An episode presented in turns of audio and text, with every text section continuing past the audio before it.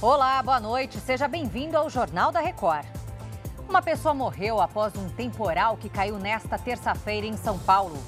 Crise diplomática criada por declaração de Lula pode prejudicar relações com países aliados a Israel. Agora, no Jornal da Record.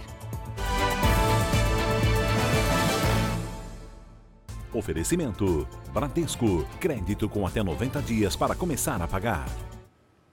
Uma mulher morreu ao ser arrastada pela enxurrada na cidade de Aparecida durante uma forte chuva que atingiu o estado de São Paulo. A Caterina Chute está ao vivo com a gente e tem mais informações. Boa noite, Caterina.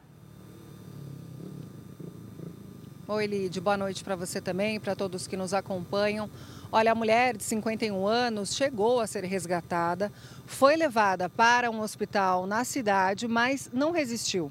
Segundo a Defesa Civil, choveu em Aparecida 77 milímetros em 24 horas. Cidades do litoral norte também foram atingidas pela chuva.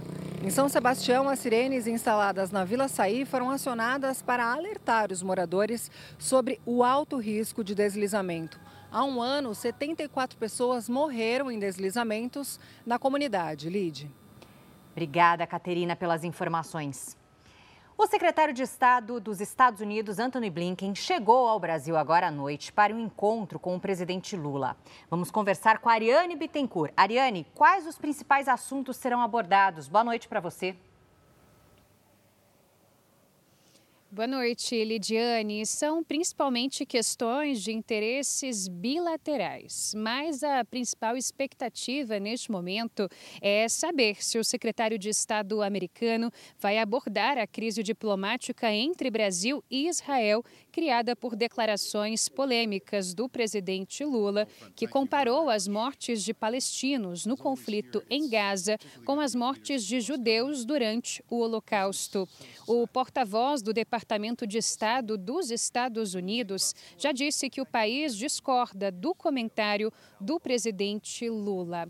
A reunião vai ocorrer no Palácio do Planalto, aqui em Brasília.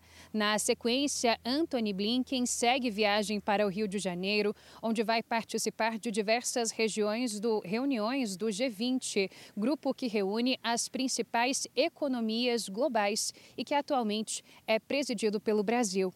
Lidiane. Obrigada, Ariane, pelas informações. Especialistas ouvidos pelo Jornal da Record acreditam que a crise diplomática criada pela declaração do presidente Lula pode gerar problemas com aliados de Israel, como os Estados Unidos. Os americanos são um dos mais importantes parceiros comerciais do Brasil. Uma crise diplomática que pode demorar para chegar ao fim, para entender as consequências da declaração do presidente Lula, que comparou a ação de Israel em Gaza ao Holocausto, o Jornal da Record ouviu especialistas em direito internacional. A avaliação é de que Lula errou. São dois momentos marcados por coisas horríveis. Só que o Holocausto teve uma dimensão, uma extensão, um alcance e uma duração muito maiores e foi um dos grandes traumas da história da humanidade. Para os especialistas, o presidente Lula quebrou uma tradição da diplomacia brasileira de equilíbrio e neutralidade em crises internacionais. Com isso, o Brasil perde a independência para mediar discussões de paz, inclusive no conflito entre Israel e os palestinos. Ele compara essa postura atual do governo israelense com essas questões históricas que o povo judeu enfrentou. Isso, obviamente, acaba tocando numa ferida cultural numa ferida religiosa e numa ferida histórica deste povo e deste país, consequentemente. Uma escalada na crise diplomática pode até afetar as relações brasileiras com os Estados Unidos, aliados históricos dos israelenses. Nós sabemos que as relações Estados Unidos e Israel são quase que umbilicais e os Estados Unidos fazem parte do rol dos três principais parceiros econômicos do Brasil. Isso prejudica a nossa balança econômica e inúmeros setores brasileiros. Para quem tem longa experiência em diplomacia, o momento agora é de evitar subir o tom para que o episódio possa ser superado. O essencial nesse momento é não dizer nada que leve a maior perturbação, a maior desconfiança. Vamos usar finalmente as palavras com todo cuidado diplomacia é essencialmente a escolha da palavra certa no momento certo. A média de salários dos profissionais que têm a matemática como conhecimento principal é mais que o dobro da remuneração das outras áreas. Mesmo assim, ainda faltam trabalhadores para ocupações nos setores de exatas no Brasil. Esses alunos de ciência da computação no ABC Paulista descobriram que a matemática é mais do que uma disciplina obrigatória. É uma ferramenta para possibilidades na carreira. Quando você aprende a trabalhar com a matemática, né, a matemática funcional dentro da ciência da computação, você fica mais livre, você tem uma mente mais aberta para você trabalhar e formular o, o que o mercado precisa ou o que você quer criar também.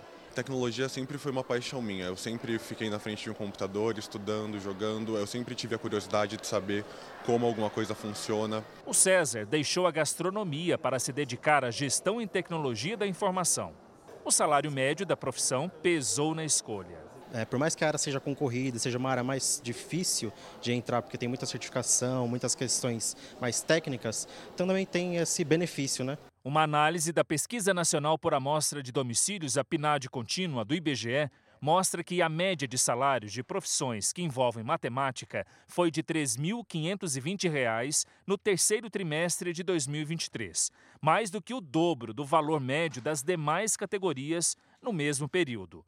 Entre as ocupações mais bem cotadas estão engenharias, tecnologia e ciência da computação, além de serviços financeiros. A gente replicou um estudo francês. Então, nessa replicação, a gente voltou à série histórica e fez uma análise desde 2012 também para entender no Brasil qual é a realidade é, desses profissionais e da nossa economia é, relacionado, então, portanto, é, a esses empregos. Apesar dos salários atraentes, a formação de profissionais em áreas que têm a matemática como fundamento principal ainda é muito abaixo do que o mercado de trabalho espera. Em tecnologia da informação, por exemplo, são abertas 159 mil vagas de emprego por ano para a TI, para 53 mil novos profissionais formados no país. Uma janela de oportunidades aberta que muita gente não consegue aproveitar. O estudo das ocupações que envolvem matemática também revelou que a renda desses profissionais representou 4,6% do PIB brasileiro de 2012 a 2022 e 4,8% no ano passado.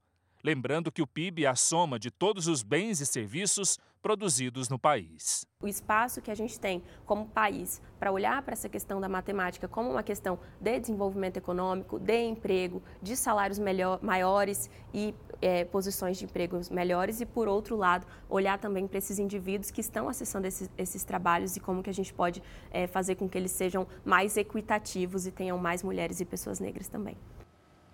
A Organização Mundial da Saúde alerta sobre a rápida propagação do sarampo em todo o mundo. Foram 300 mil casos em 2023, um aumento de 79% em relação ao ano anterior. Segundo a OMS, houve um crescimento alarmante da doença em todas as regiões, exceto no continente americano. Este foi o Jornal da Record. Ouça essa e as outras edições dos boletins JR 24 horas agora também nas plataformas de áudio. Você fica agora com o Fala que eu te escuto. Uma ótima noite.